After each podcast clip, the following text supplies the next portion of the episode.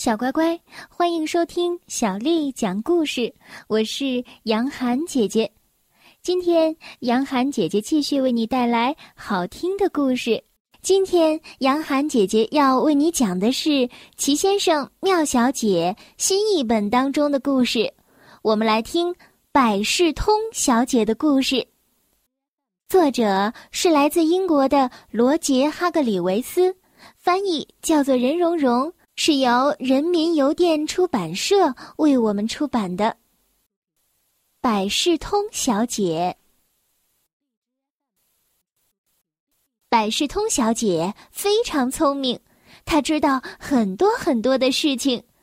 她知道简单的事情，比如说，你要想睡个好觉，就要先爬上床；如果你想起床，那就要先醒过来。他知道，如果你不想挨饿，就要吃饭。百事通小姐也知道很多稀奇古怪的事情，比如说，她知道给蜈蚣所有的脚都找到颜色匹配的鞋子是根本不可能的。大家听说百事通小姐知道的事情非常的多，都从四面八方跑来问她。邋遢先生找到了他，他问道：“嗯，我要怎么做才能保持自己的邋遢状态呢？”百事通小姐喊道：“我知道，不洗澡。”邋遢先生对于这个答案十分的满意。邋遢先生刚走，晕先生就来了。晕先生问。有比一头河马还重的东西吗？百事通小姐回答：“我知道，两头河马。”晕先生说：“是吗？我得去核实一下。”后来，聪明先生也来了，他问道：“我这顶绿色的帽子是什么颜色的？”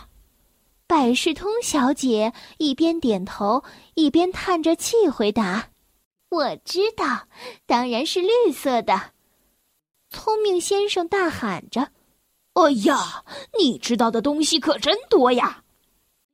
聪明先生离开之后，百事通小姐也走了。这种简单的问题，他已经听够了。于是，他去了一个名字叫做……聪明王国的地方旅行，希望那里的人们会问他一些难度比较高的问题，好让他换换脑子。他来到了聪明王国，在一棵树前停了下来。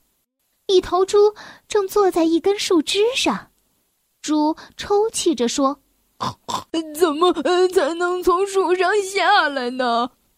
百事通小姐回答说。我知道，你可以跳下来。呃呃，这真是一个好主意。那头猪说着，就从树上跳了下来。毕竟是聪明王国的猪，它不偏不倚的落在了百事通小姐的身上。他抱怨道：“你还没有枕头软呢。”然后他一溜烟儿的。跑掉了。百事通小姐没走多远，又遇见了一头大象，它的鼻子打了一个结。他用一种很滑稽的声音问道：“求帮帮我，我怎么才能解开我的鼻子？”百事通小姐回答：“我知道，我来帮你解开。”然后，他帮大象把打结的鼻子解开了。哦，大象终于喘过气来了。百事通小姐一下子被喷到了半空中。大象说：“我现在感觉好多啦。”百事通小姐一边抱怨，一边揉着脑袋：“，我觉得我一点都不好。”大象把它喷出了很远，它落在了落在了一只狮子面前。那只狮子咆哮着：“我快要饿死了，哪儿有可吃的东西？”百事通小姐看看四周，什么也没有看见。然后，她马上回答道：“我不知道。”百事通小姐说着，就飞快的跑回了家。幸亏当时狮子还没有反应过来，在方圆几英里的范围之内，百事通小姐是他唯一能吃的东西。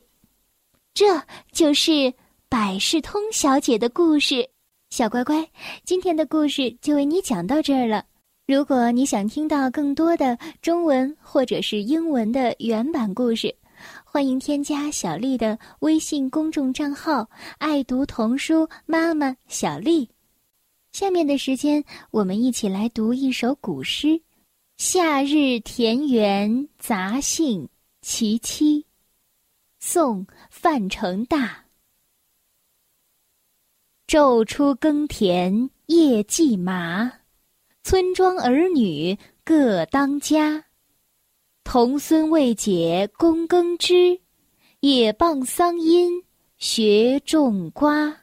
夏日田园杂兴·其七，宋·范成大。昼出耕田夜绩麻，村庄儿女各当家。童孙未解供耕织，也傍桑阴学种瓜。夏日田园杂兴·其七，宋·范成大。昼出耕田夜绩麻，村庄儿女各当家。